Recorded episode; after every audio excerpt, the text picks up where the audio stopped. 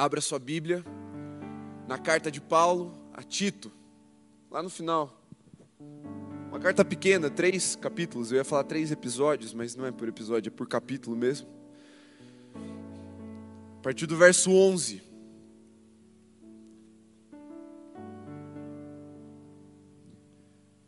Vou na NVI hoje. Aliás, na NAA, perdão. Na NAA, como sempre. Você pode acompanhar aí na sua. Tito, capítulo 2, verso 11 até o final do capítulo. Vamos lá.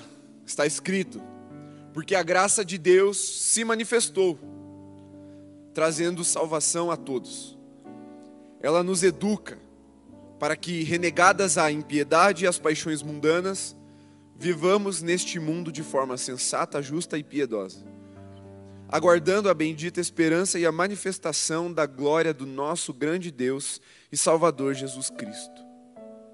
Ele deu a si mesmo por nós, a fim de nos remir de toda iniquidade e purificar para si mesmo um povo exclusivamente seu, dedicado à prática de boas obras. Ensine essas coisas. Também exorte e repreenda com toda autoridade. Que ninguém despreze você. Feche seus olhos. Que ninguém despreze você. Que ninguém despreze você. Espírito Santo, fala com teu povo agora. Eles são teus. O Senhor os purificou para si mesmo. Eles pertencem a ti, o coração deles pertence a ti. Por isso, fala com o teu povo. Marca com ponteiros de ferro, com pontas de diamante, no coração dos teus filhos essa verdade, que ninguém despreze você, que ninguém despreze você. Revela, Pai, o evangelho dessa verdade, em nome de Jesus. Amém. Amém? Mais uma chance para você. Amém? Vem, vem com esse mesmo fervor da adoração. Vamos juntos. Hoje é muito mais uma palavra ministrada do que uma palavra ensinada. Então eu preciso que você venha comigo para você entrar nisso. Você faz parte daquilo que nós vamos ministrar nessa noite. O Evangelho na Veia é a série de mensagens que nós estamos trabalhando há algum tempo. Vamos aí mais para frente por algum outro tempo. E o Evangelho é uma boa notícia. E dentro dessa grande boa notícia, que está no verso 11, a graça de Deus se manifestou salvadora a todos vocês. Ou seja, a grande diretriz do Evangelho, a grande novidade, a grande notícia é: extra, extra, vocês foram salvos por Jesus, por meio da graça dEle. Só que se você ler a manchete e continuar lendo a matéria, você vai perceber que isso significa muitas coisas na sua vida. Isso significa assim que você não vai mais para o inferno. Aleluia, amém? Aleluia, glória a Deus, que boa notícia, não vou mais para o inferno. Nem você. Mas tem muitas outras reverberações, muitas outras consequências dessa salvação na nossa vida. E quando experimentamos um evangelho na veia, vívido, completo, pleno nas nossas vidas, essas notícias começam a aparecer conforme vamos caminhando em Jesus. Fomos salvos, aleluia! E agora? Tem uma vida para você, uma vida em abundância. E uma dessas notícias é: ninguém o despreze ou ninguém despreze você, que ninguém despreze você. Quem aqui já foi desprezado? Levanta a mão, por favor. Assim como eu, alguém já foi desprezado em alguma situação. Alguém aqui já foi, é, se sentiu desprezado. Talvez não tenha sido um desprezo descarado, mas aquilo ficou no seu coração de alguma forma. Então você está no grupo a quem o Espírito Santo endereçou essa palavra. Porque a primeira notícia é: Jesus te salvou. Isso significa que o Rei dos Reis, o Senhor dos Senhores, o Verbo vivo, o Criador dos céus e da terra, o nome que está acima de todo nome, que governa com forte mão céu, a terra e as coisas que estão debaixo da terra, aquele que é o início e o fim de todas as coisas, que está sentado num alto e sublime trono, ele não te desprezou. Jesus não despreza você. Jesus quis você. Jesus olhou para você e te desejou como um filho. E Deus deu o seu filho para que você se tornasse filho. E essa notícia inaugura um leque de novidades na nossa vida. E essa verdade encarnada e injetada no seu coração vai ministrar algo sobre você nessa noite. Porque a primeira bagunçada que eu quero dar com você é: se você percebeu o imperativo dessa frase, ninguém o despreze, é para quem está sendo desprezado e não para quem está desprezando ninguém. Parece um pouco ilógico, não é verdade? Quando a gente para e pensa assim, se tem lá um grupo de crianças, está aqui os filhos do Fábio, aí chega uma, uma série de crianças aqui junto aqui na frente e deixa uma de canto. Aí a criança fica aqui para essa caixa, as outras crianças estão todas aqui nesse canto, desprezando aquela que ficou isolada. Qual é a ação natural de um pai, ou de um professor, ou do pastor, ou de alguém de vocês? É chegar aonde? na pessoa que está isolada ou no grupo que está desprezando a pessoa, isolando a pessoa e falar: Ó, oh, não pode desprezar. Fala a verdade, para quem você direcionaria essa palavra? Para o grupo. É? É ou não é? Alguém aqui não direcionaria a palavra para o grupo? Pode levantar a mão. Todo mundo? Vou confiar que é verdade então.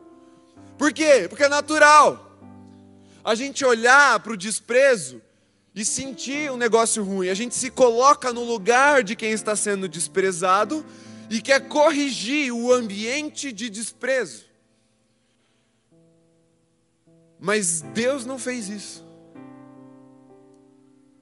Deus não corrigiu o ambiente de desprezo.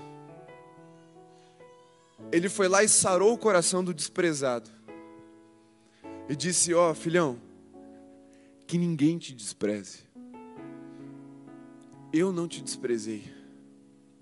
Ainda que o mundo não queira saber de você, ainda que eles persigam você, ainda que eles maltratem você, eu quero o seu bem.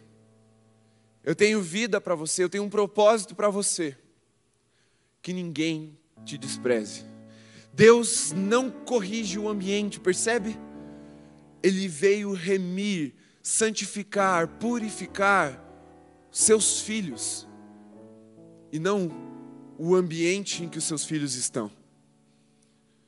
E muitas vezes, quando nós nos sentimos desprezados com razão, preste atenção, porque eu não estou falando de um sentimento falso, eu estou falando de algo real. Alguém nos despreza, nós nos sentimos desprezados. O Espírito Santo vem nessa noite para te dizer que ninguém despreze você, e eu vou martelar nessa frase até que ela seja inscrita de fato no seu coração. Porque não tem verdade do mundo que possa sobrepor uma verdade do céu estabelecida no seu coração. Porque eu te como eu te disse, não é uma mentira, não é uma ilusão o desprezo, ele é real, está acontecendo, a gente consegue enxergar. E muitas vezes eu e você nos sentimos assim e olhamos para o grupo que nos despreza, olhamos para o ambiente que está nos isolando e falamos: ah, eles tinham que se arrepender, eles tinham que mudar, eles tinham que fazer diferente. Mas o Espírito Santo tem uma subversão da lógica humana e fala assim: não, não é o ambiente, é você, que ninguém despreze você.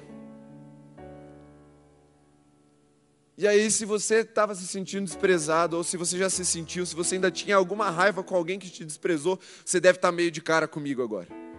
E está tudo bem. É para bagunçar mesmo com as suas emoções. Às vezes o desprezo vem de indivíduos, não necessariamente de grupos. Num relacionamento, uma amizade que se desfez por falta de interesse do outro. E a pessoa te despreza, não, não quero mais andar com você. Chega de caô, como diria o Bruno. Carioca. E aí ele despreza você e você fica miserável, tem que se arrepender.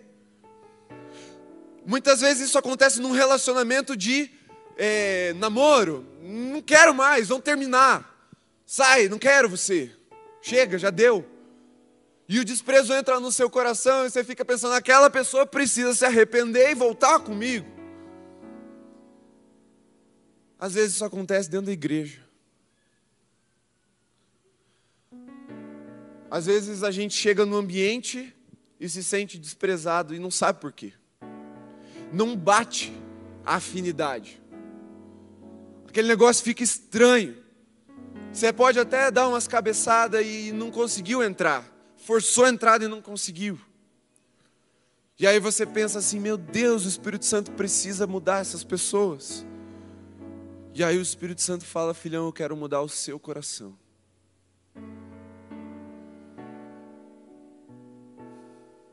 Às vezes esse desprezo vem de dentro de casa.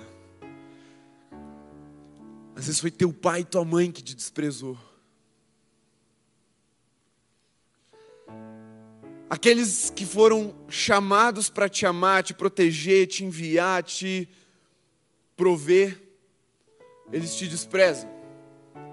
E aí você fala: Espírito Santo, o Senhor tem que mudar o coração dos meus pais.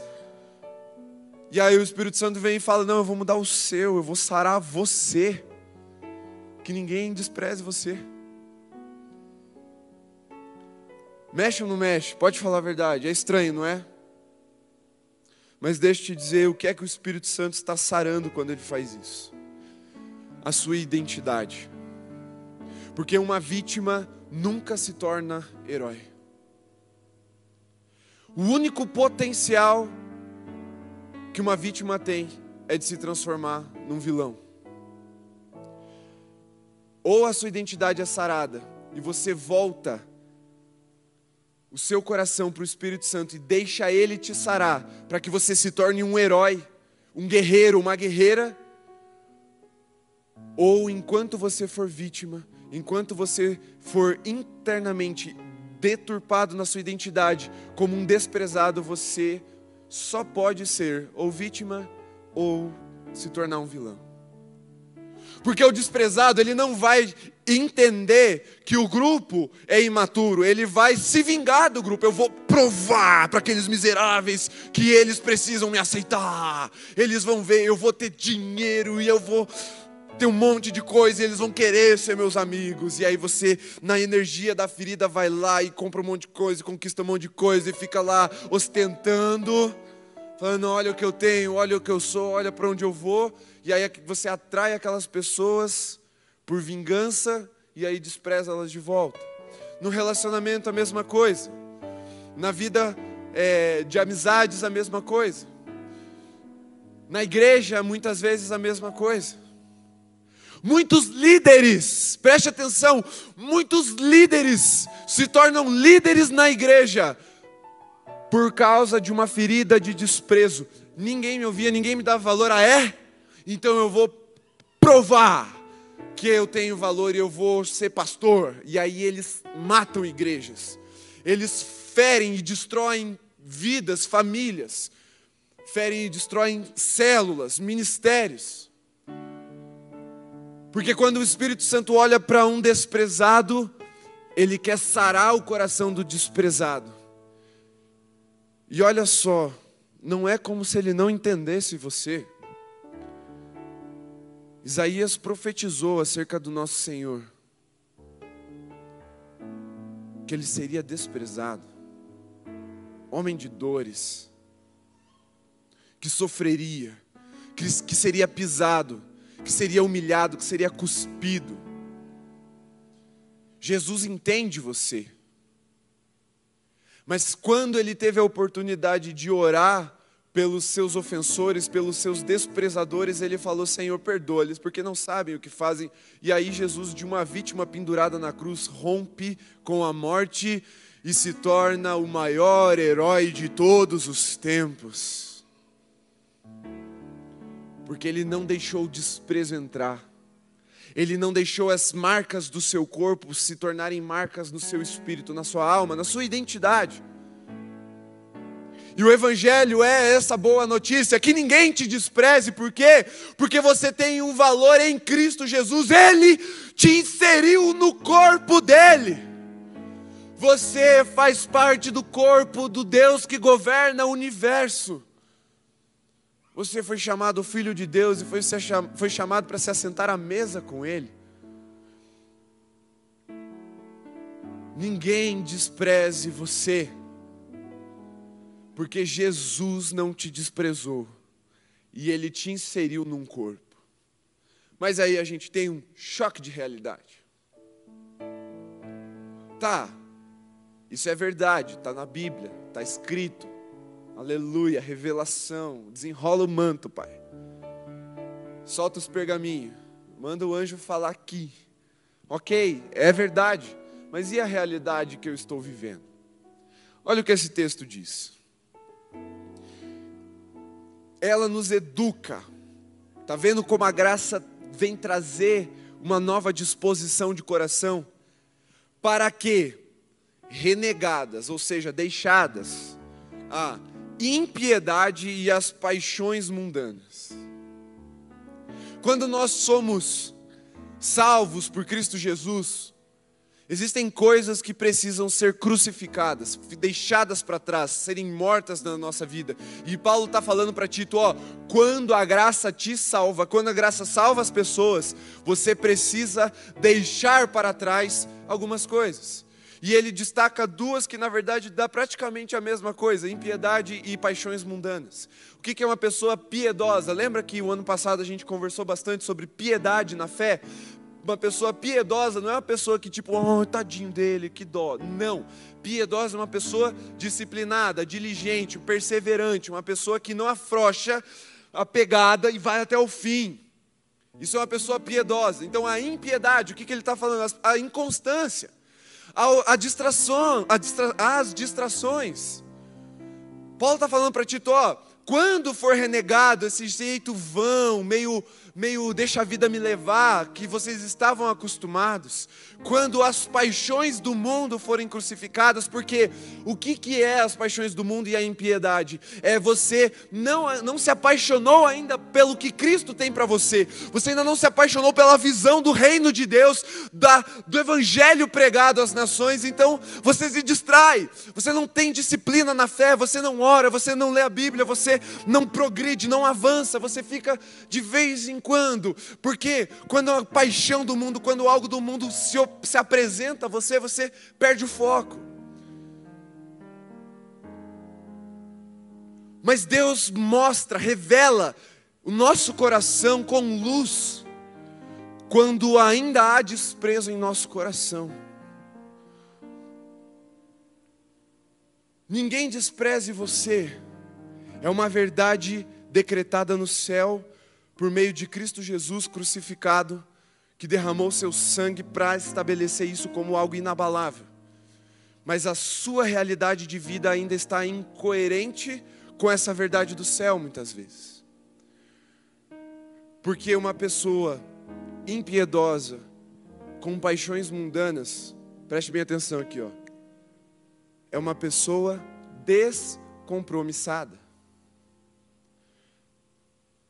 Você já percebeu quais são os motivos de alguém ser deixado para trás? Por exemplo, uma demissão. Quem aqui já teve experiência de ser demitido? Eu nunca fui demitido, então não posso levantar a mão. Levanta a mão de verdade, sim, só para a galera ver que tem uma, uma série de pessoas aí que já foram demitidas. Já foi demitido de um emprego. Quando você foi receber o seu feedback, que é, se o teu chefe é um bom chefe, ele te deu um feedback, ele não simplesmente falou, ó, oh, não volta mais. Então assim, vamos considerar que era um bom chefe. Se você não, não viveu isso, se não foi desse jeito, Deus te abençoe e está perdoado, porque você provavelmente não fez nada, a culpa é do teu chefe. Mas, você que foi demitido por algum motivo, acontece. Ele não chegou e falou para você, ó, cara, eu estou te demitido porque você é uma pessoa muito comprometida com essa empresa, cara. Não. Normalmente é uma insegurança do chefe naquilo que você está vestindo a camisa. Você não se comprometeu com aquela empresa, com fazer aquela empresa dar certo. Ele vê você indo visitar uma, fazer uma entrevista ali, outra lá e procurando. Aquele chefe não pegou segurança em você. E aí ele fala assim, cara, eu não posso contar com você, você é descompromissado, você chega atrasado, você falta o tempo todo, você não entrega o trabalho que tem que fazer, você está procurando outros empregos, você não vê a hora de sair daqui. Então como que eu vou contar com você? Não posso. E Paulo está falando para Tito: olha, ninguém o despreze, porque quando você deixar, e quando essa, ele está falando para Tito ensinar isso. Então, assim, Tito já era um líder da igreja, ele está falando assim: você tem que ensinar isso para a igreja. Então, vamos, vamos entender que Tito estava aprendendo. Então, ó, quando você deixar essa vida descompromissada, essa vida inconstante, essa vida de insegurança para os seus irmãos, ninguém vai te desprezar. Porque mesmo um grupo de maturidade, como as crianças desprezando a outra sem motivo aparente nenhum, elas só desprezam aquela criança porque não a conhecem ou porque ela fez alguma coisa para aquele grupo. E nós, na carne, somos inconstantes, somos impiedosos, somos apaixonados pelo mundo. A nossa carne ela é atraída, ela tem, ela tem um crush no mundo. Não pode vir uma cervejada, um convite de festa da faculdade que você fica tipo, ah, ai meu fígado. Não pode vir uma menina mais lisa que o cara já fala, ah, difícil dizer não. Não pode vir uma oportunidade de faltar cela, faltar o culto, deixar as coisas de Deus em segundo plano que, ai, já, ih, será? Essa inconstância nos leva ao desprezo. Essa impiedade, essa paixão pelas coisas do mundo nos leva a sermos desprezados. E Paulo está falando para Tito: ninguém o despreze. Que ninguém despreze você. Só que para ninguém te desprezar, tem algumas coisas que você precisa viver. E aí, Paulo fala ali, no versículo seguinte, aliás, ainda no mesmo versículo: Vivamos neste mundo de forma sensata, justa e piedosa. É o oposto do que ele fala para não viver. Sensatez, justiça e piedade é o oposto de impiedade e paixões mundanas. Paulo está falando, para você não ser desprezado, você precisa ser uma pessoa equilibrada, a gente já falou sobre isso numa pregação, como andar na corda bamba. Você pode voltar lá, se você não viu, vá no YouTube, pesquise. Como andar na corda bamba. Uma palavra sobre equilíbrio da fé. Porque o mundo é esse mundo mesmo. Ele falou: ó, neste mundo vivamos. Neste mundo é o que? É um mundo bagunçado. É um mundo trêmulo. É um mundo inconstante. É um mundo inconstante na, nas suas, nos seus fundamentos. Então é como andar numa corda bamba mesmo, a gente viver nesse mundo. Mas ele está falando, seja sensato, seja equilibrado. Não seja uma pessoa inconstante. Porque isso gera insegurança. Ninguém herda confiança. Confiança a gente constrói. Então, quando a gente chega num lugar, nós precisamos ser sensatos porque Paulo está falando: olha, nesse mundo vivamos como sensatos, como justos, porque justiça tem a ver com caráter, com integridade. Justiça é a revelação do caráter de Deus nas nossas vidas. Porque o Espírito Santo veio para nos convencer do nosso pecado, ou seja, daquilo que está no passado e precisa ser lavado, da justiça, ou seja, do nosso presente. Precisamos ter algo, uma vida agora, no presente, que precisa ser vivida em Cristo Jesus. e do juízo, que é o futuro, diz respeito ao fim das coisas, o juízo de Deus, quando Deus se sai por detrás da coxia, como num teatro. Pensa que tem uma cortina aqui. Se direciona ao centro do palco, como o autor da história. E ele põe um ponto final, acabou aqui. Esse é o juízo de Deus. E o Espírito Santo, quando nos convence, nos convence disso. Um passado que precisa ser lavado e deixado para trás. Um presente que precisa ser vivido com piedade, justiça, equilíbrio. E um futuro que a Deus pertence e Ele vai julgar as nações. Mas precisamos viver de forma justa para não sermos desprezados. E Ele fala também sobre ser piedoso, que daí é ser uma pessoa constante, fervorosa, uma pessoa engajada, uma pessoa apaixonada pelo reino de Deus. Porque uma pessoa assim não é desprezada nem por Deus e nem pela verdadeira igreja. A Bíblia fala que os verdadeiros profetas são desprezados onde não há ovelhas. Então, se você foi desprezado por ser filho de Deus, por ser crente, por ser quem você é, primeira coisa foi um livramento de você se emaranhar, se embaraçar com as coisas desse mundo, com as pessoas que não querem nada com Deus. E segundo, se você fez isso, sofreu isso, né, em nome de Jesus, a Bíblia fala que você é bem-aventurado, ou seja, você teve uma experiência top. Porque você revelou Jesus. Então, para você não ser desprezado, você precisa ser como Jesus. E quando a gente está andando pela rua e você quer piar, já deve ter feito isso, você viu uma pedrinha que se destacava daquelas pedrinhas menores, era um pouquinho maior, ou um tijolo, como esses que estão aqui.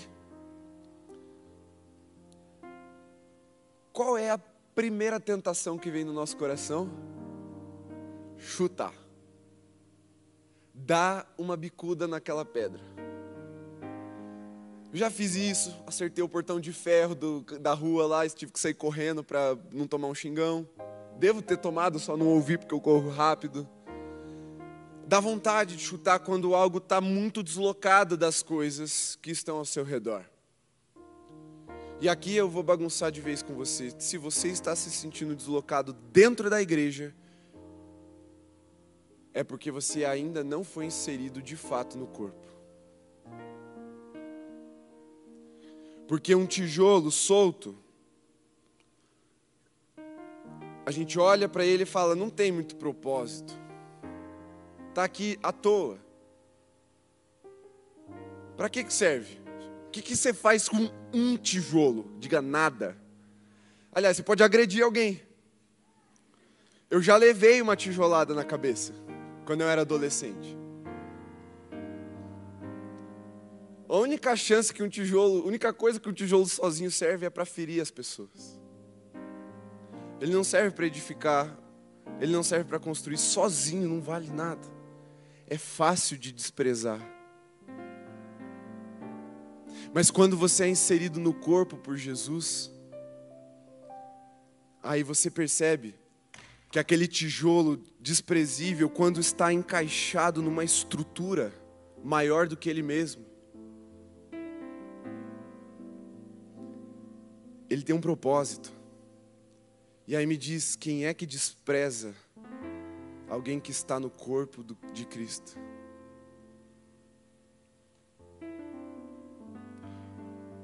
Só que você pode olhar e falar assim: ah, isso aqui a gente construiu uma churrasqueira improvisada. Tem um propósito, mas já está feita. O que, que eu faço com os outros tijolos que estão chegando? O que, que eu faço com as pessoas novas que estão se aproximando de um bom ministério, de uma igreja relevante, de uma igreja forte? Que, que eu faço? Elas vão ficar deslocadas ali, se sentindo perdidas até dar o tempo delas e elas irem embora, procurar outra igreja, continuar se sentindo desprezada? Não. Primeiro, existem sempre existem espaços na estrutura. É só um tijolo chegar um pouquinho para cá e mais um pode ser inserido. Ah, mas e se a gente preencher todos os buracos? Aí é que está o segredo. Aí a gente sobe a estrutura. É quando a gente começa a crescer. É quando a edificação gera crescimento. E é o que Deus quer fazer no nosso meio começar a subir o nível das coisas. E você não vai ser desprezado, porque, primeiro, tem lugar para você nessa casa, tem lugar para você nesse ministério. E mesmo que tudo já esteja funcionando bem, você tem algo único que vai te permitir fazer o nível começar a subir. E quanto mais alta a churrasqueira for, mais fogo ela comporta. Mais protegido o fogo é. Mais constante ele se torna. Mais difícil de apagar. Por isso essa palavra ela é para os indivíduos e não para corrigir o coletivo. Porque se o seu coração for sarado, você será inserido no corpo de Cristo para pertencer a algo muito maior do que você. Talvez você fale, mas eu não sei o que fazer com os meus talentos. Deixe o Espírito te falar. Porque tem algo que você pode construir nesse lugar. Porque isso aqui não é feito de um só tijolo. Se fosse só eu aqui, com dom pastoral, com dom profético que Deus me deu, com os outros dons que Ele me deu, eu não teria valor, eu seria mais um a ser desprezado. Porque o que nos dá valor é estarmos em um corpo, é estarmos em uma família, a família do Deus vivo. Por isso, por mais que existam pessoas que se destaquem mais, ela tem o mesmo valor de estrutura que você. Qualquer um pode vir e pegar um tijolo que está avulsa. Assim como quando você vai a uma árvore, se você vê que tem um galho meio meio com uma cor esquisita, você puxa e ele vem com você, significa que o galho já não estava conectado há algum tempo. Mas tenta puxar um galho, puxar, não quebrar, puxar um galho que está conectado. Pode ser o toca, não, não vai puxar. Porque pertence àquela árvore. Ele está alimentado, ele está conectado. E Jesus fala: Eu sou a videira, vocês, vocês são os meus ramos, ou seja, os galhos. Se vocês permanecerem conectados a mim, vocês vão dar muito fruto. Só que precisa ser inserido. Por isso a palavra para você é que ninguém te despreze. Porque se você ficar no desprezo, se você ficar isolado, se você ficar perdidão, o inimigo, quando passar por você, vai te meter uma bicuda. Vai. 1 Pedro 5, se eu não me engano. O inimigo é como um leão rugindo ao derredor, procurando alguém para devorar. Quem o inimigo está procurando? Aí ele começa a dizer assim: ó, por isso não seja assim, não seja assim, não seja assim. Eu vou resumir para você: os isolados, aqueles que ainda não pertencem à estrutura. Porque, cara, ninguém vai chutar uma churrasqueira, ainda mais se ela estiver acesa, vai queimar o pé. Se você for um tijolo dentro da estrutura de Deus, quando o inimigo tentar colocar o pé em você, o pé dele vai queimar. Mas se você for um tijolo deslocado, ele vai te chutar. Ele vai te quebrar. Ele vai te arremessar. Ele vai te usar para ferir as pessoas, para machucar.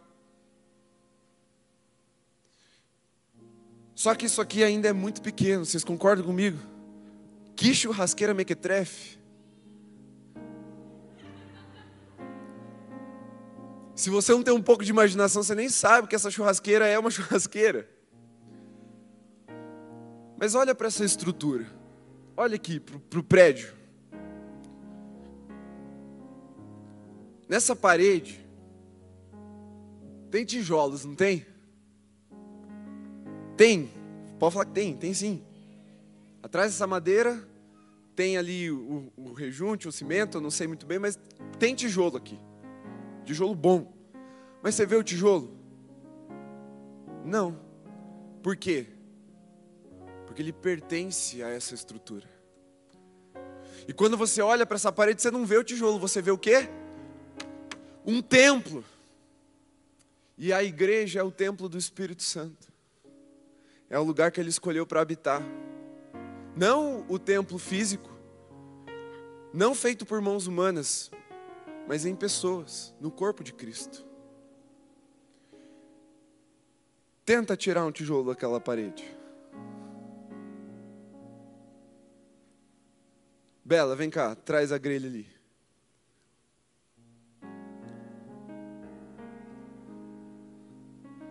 Me entrega aqui. Fica aqui.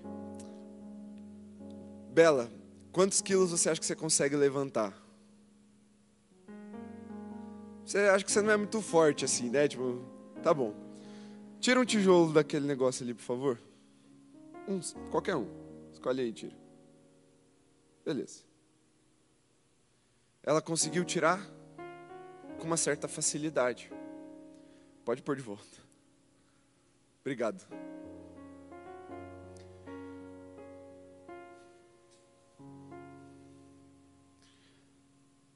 Porque a igreja não é só um ajuntamento de pessoas. Não é só um amontoado de tijolo. Quem é a argamassa? Quem é o cimento da igreja? É o Espírito Santo. Por isso, uma igreja, numa estrutura de eternidade, revestida pelo Espírito de Deus, ela não pode mais ser assaltada pelo inimigo.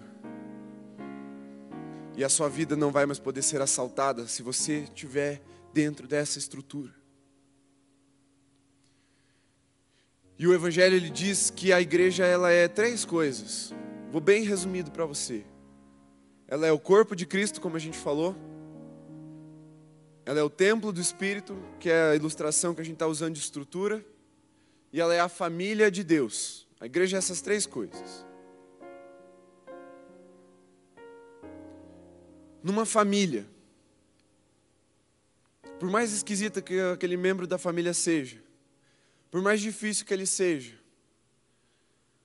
por mais chato que seu irmão mais novo seja, se alguém mexer com ele, que não seja você, óbvio, o bicho pega. Porque é família, porque é nós. Porque mexeu com um, mexeu com todos. Porque tirou um, prejudicou a todos.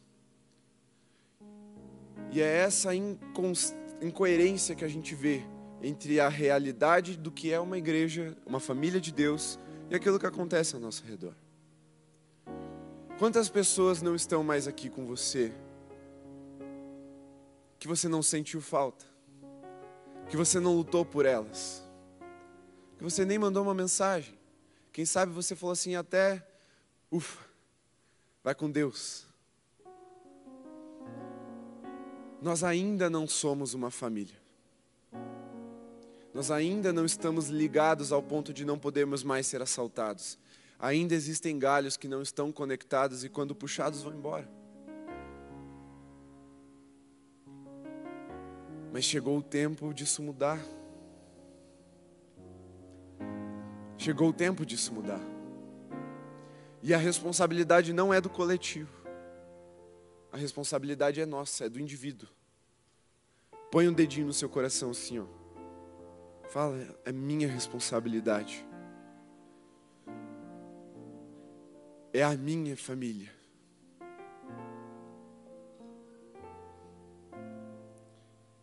Só que tem uma, uma dialética aqui, uma ideia oposta que também é verdade, precisa confrontar essa da família. Um galho que é puxado e vai embora não estava conectado, não fazia mais parte daquela árvore. Um membro que é amputado é porque provavelmente já estava dando mais trabalho do que cooperando com as funções do corpo. Há um estudo que diz que uma pessoa com um membro aleijado, ou seja, ela tem a perna, mas a perna não funciona, ela tem menos qualidade de vida do que uma pessoa que é aleijada, mas não tem a, a perna, por exemplo, amputou. Você põe uma pessoa de uma perna, ou seja, com uma amputação, para correr com uma pessoa que tem as duas pernas, mas que só uma funciona. Quem você acha que vai ganhar essa corrida? Cara, ele é inteligente demais. Uma perna. E muitas vezes Jesus tem que fazer isso mesmo com a igreja. A Bíblia diz que Jesus é o, o Pai, é o jardineiro e ele vem e amputa, ele poda. Para quê? Para que o peso saia, novos galhos, novos brotos venham e possam frutificar. Então, se você foi arrancado, é porque provavelmente você era um membro que dava mais trabalho era um membro que tirava a qualidade de vida da igreja de Jesus. Eu sei que isso pode te machucar agora, porque se você saiu de um lugar, ou veio de outro lugar, ou está nos ouvindo de casa, ou está assistindo depois no YouTube, e essa é a tua realidade, talvez essa seja uma verdade. Talvez Jesus precisou tirar você de onde você estava para você parar de roubar a qualidade de vida da igreja. E muitas pessoas são tiradas de lugares porque roubam a qualidade de vida. Por isso, nessa noite, você precisa ser um membro fundamental para o desenvolvimento, para a vivência do corpo.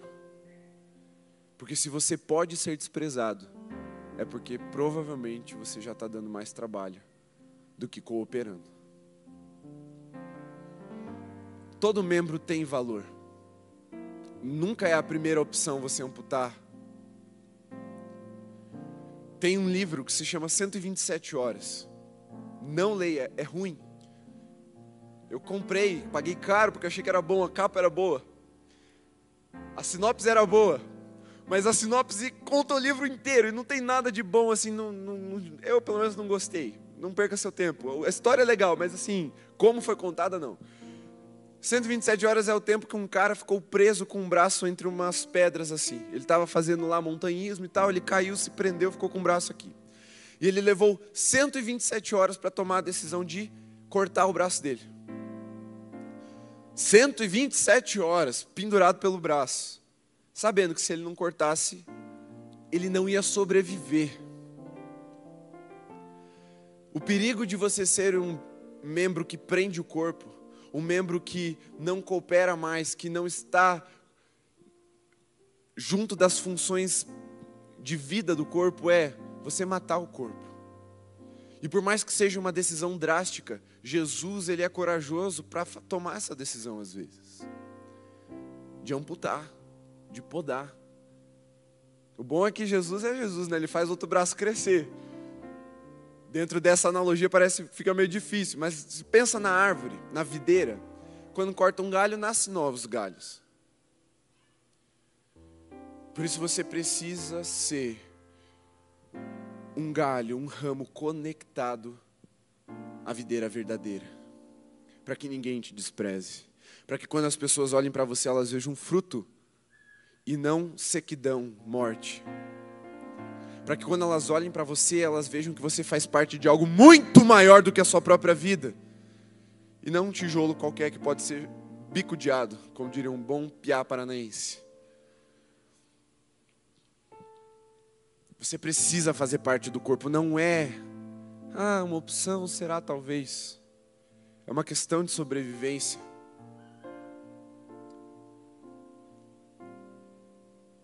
E é uma questão de se fazer sobreviver aqueles que estão ao nosso redor. Por isso, sim, Jesus tem uma missão para mim e para você, enquanto corpo, enquanto coletividade, de abraçar os novos que estão chegando. E se você está aqui chegando, cara, você é muito bem-vindo. Você não tem noção de como a gente orou por você. Você não tem ideia do que Deus tem planejado para você nesse lugar. Você é resposta de oração. Mas você precisa fazer parte dessa visão. Você não vem para ver como vai ser. Você não vem para ver se vai dar certo, para ver se está legal. Você vem para fazer dar certo. Você vem para fazer acontecer. Você veste a camisa e fala: Jesus, é nós, é a nossa família, Jesus. É meu irmão também. E aí ele termina falando assim: Olha, ensine essas coisas, também exorte e repreenda. Aqui o momento ensino da palavra. Quem sabe o que é exortação? Levanta a mão. Não é todo mundo, beleza, metadinha. Exortação é quando você chama a atenção de alguém, certo?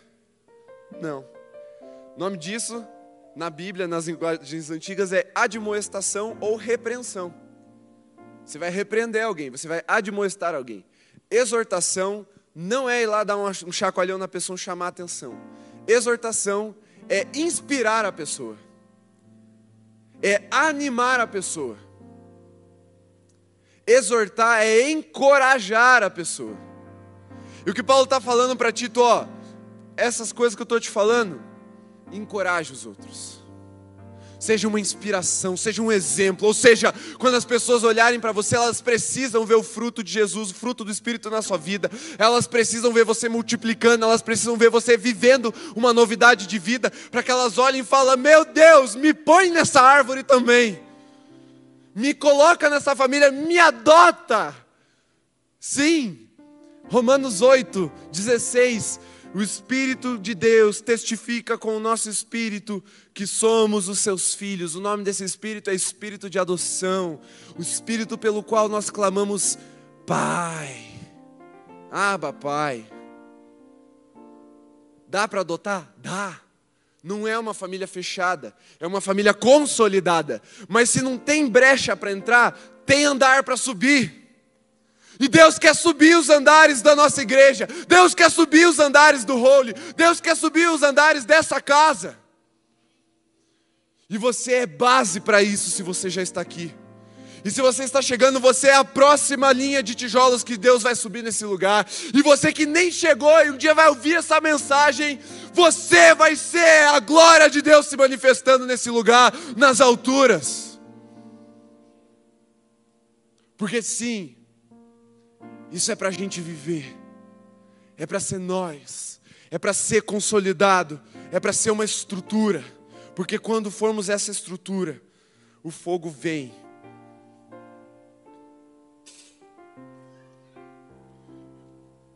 E as coisas podem começar a acontecer nesse lugar de forma sobrenatural. Mas o fogo não vai embora, o fogo fica, ele é preservado as cinzas saem, vem lenha nova e a gente continua queimando. Mas precisa dessa unidade. Por isso ninguém te despreze. Lave o seu coração de todo desprezo, de toda rejeição nessa noite. E venha fazer parte do corpo de Cristo. Fique em pé no seu lugar. Você que nos acompanha de casa, Deus te abençoe. Nós encerramos a nossa transmissão aqui. Eu amo você, mas eu tenho algo para fazer só com eles.